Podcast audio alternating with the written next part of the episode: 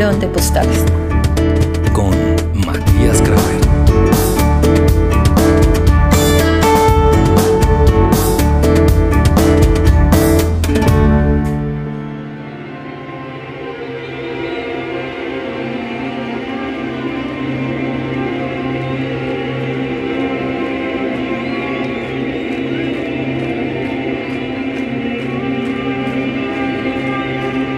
Bienvenidos al rito.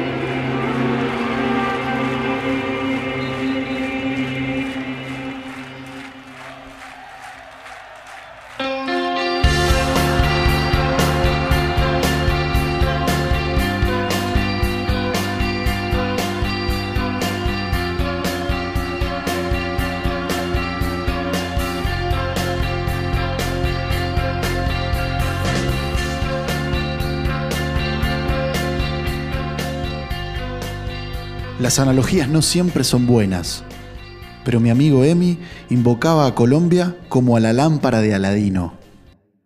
Che, pute, para mí es Colombia. Te digo la verdad, no hay un día del año, de los 365 días del año, que no piense, me acuerde o hable de Colombia. En el medio yo quería viajar, y el hombre siempre que pudo, a quien quiso, le habló de su vínculo con la tierrita, su lazo especial con los lugares. Colombia es diferente. No hay como Colombia. Como parte de la trama siempre hubo puentes entre Argentina y Colombia. Desde el 5 a 0 abajo, Gardel que murió en Medellín y dejó un poco su aura tanguera por las ciudades más ampulosas. Leonardo Fabio que también vivió en el eje cafetero y dejó otro tendal de recuerdos. Piero que hasta se nacionalizó colombiano según me contaron ellos mismos. Y Cerati que a esta altura es un tótem indiscutido del rock latino que creció como hongos tras la lluvia de discos de soda estéreo. Quizá lo sabes, nada es casualidad. En Bogotá siempre llueve, siempre el agua te riega un poco el alma. Las historias con las ciudades son un poco las historias de los lazos. Y con este distrito de más de 7 millones de habitantes se tejió uno bien fuerte.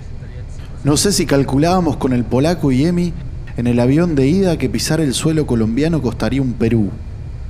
Nuestra primera foto es lo inverso a la preocupación. Los tres de remeras de distintos colores, un cocoliche feliz que también los mostramos en los dientes, las sonrisas anchas por volar a la capital cafetera, cada uno con periplos distintos, pero con buenos tiempos para compartir. Señores pasajeros, les damos la bienvenida a la ciudad de Bogotá, ubicada a 2.630 metros sobre el nivel del mar. La temperatura en este momento... Del otro lado, Fer y Daina nos esperan en la explanada de cemento donde estacionan los autos particulares de quienes van o vienen a acompañar a los turistas. Allí están ellos en un megán color champán. Mientras nosotros bajamos escaleras con el ruido de las turbinas del avión aún prendidas. En eso un pequeño bus que nos arrima a un salón del Dorado, en donde las cintas metálicas largarán nuestro equipaje de bodega. Nuestros teléfonos están en modo avión. Seguimos por las tuberías del Dorado hacia Migraciones. Emi va primero y muestra su pasaporte. Un hombre de bigote mosca le hace algunas preguntas, pero no oímos desde más atrás en la fila con el polaco. De repente Emi nos hace una seña, un ademán que nos acerquemos. La dirección de Fer no es válida como lugar de estadía, según dice el señor. Nos demoran, nos piden que por favor vayamos a un cuarto especial porque necesitan analizar nuestros datos y situación. En el principio de la desesperación, pedimos la chance de hablar por teléfono y llamamos a Fer pero no atiende. Tiene el celular apagado. La situación se pone más tensa. Silencio y la mirada con pocos amigos de los señores de chaleco amarillo flúor que son agentes de aduana. Pasa tal vez una hora o más. Rompemos el silencio para hablar de nada. Sacamos el fútbol y las tuercas de los aduaneros que se empiezan a aflojar de a poco. Casi como echarle Coca-Cola a tuercas oxidadas. Hay risas, que Falcao, que Messi y sobre todo que el Kun Agüero. Prendemos la radio futbolera y la atención es como abducida por una aspiradora. No queda ni una pelusa de miedo o de mala onda. Minutos después nos dan una palmada a los tres y nos dicen bienvenidos a Colombia. Pórtense bien. El único riesgo es que se quieran quedar.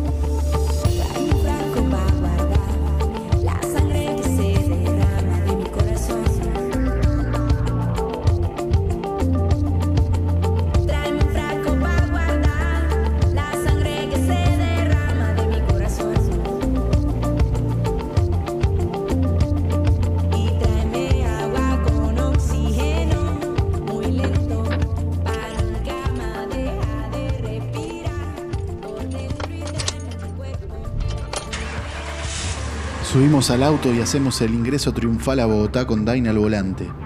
Ella fuma y acelera al mismo tiempo que comenzamos a descubrir este laberinto de siete estratos de los cachacos por arterias anchas de calles. La imagen es pura autopista. Cada tanto alguna curva te mete como adentro de un barrio que es como si fuera una maqueta aparte.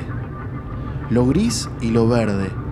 Antes de dejar los bolsos nos vamos al mirador del barrio de La Calera para mirar toda la capital por vista panorámica desde arriba, mientras fumamos el primer porro que es un corinto.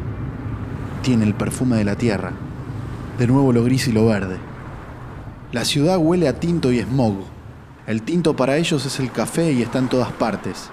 El smog es tremendo. La urbe repleta de autos de todos los colores, pero prevalecen los taxis amarillos y japoneses que escupen humo desde sus caños de escape y amasan nubes por este lugar que está a 2.600 metros por encima del nivel del mar, más cerquita de las estrellas, dicen ellos. Una mega urbe abrigada por los cerros que le muestran sus venas andinas y su fuente de agua dulce. Dame algo esta noche. Esta noche es especial. La primera noche es eterna y no es una metáfora, ¿eh? Esa noche se prende una antorcha, literal. En el patio de material de aquella casa de tres pisos, un palo de madera con una llama flamea desde el fondo y cuando queda algún bache de silencio se oye el crepitar del fuego como una revelación subterránea.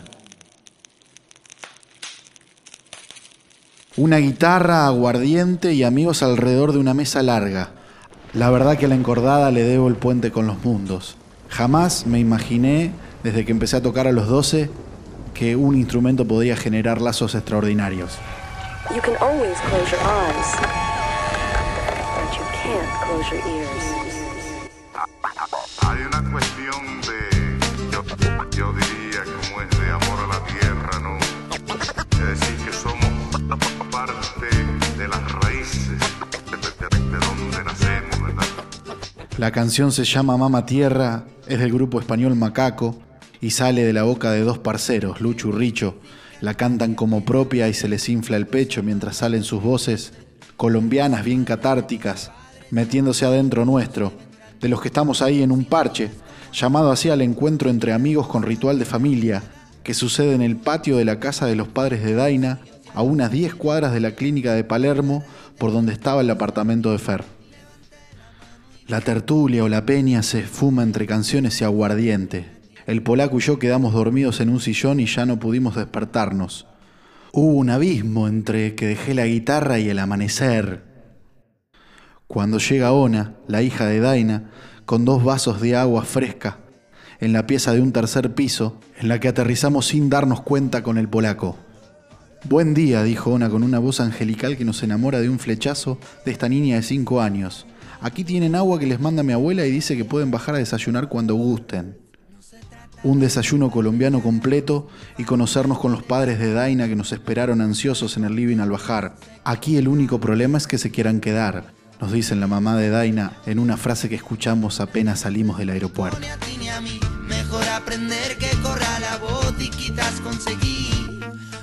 Pero es cierto, nunca, ni yo ni el polaco sentimos tanta hospitalidad al llegar a otra tierra.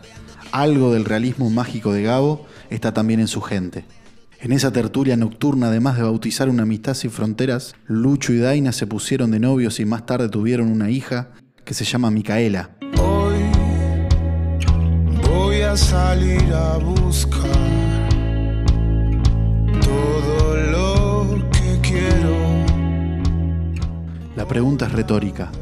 ¿Será que los rituales son lo único del para siempre? Todos se escondieron ya bajo la noche eterna. Sé que el cosmos cuida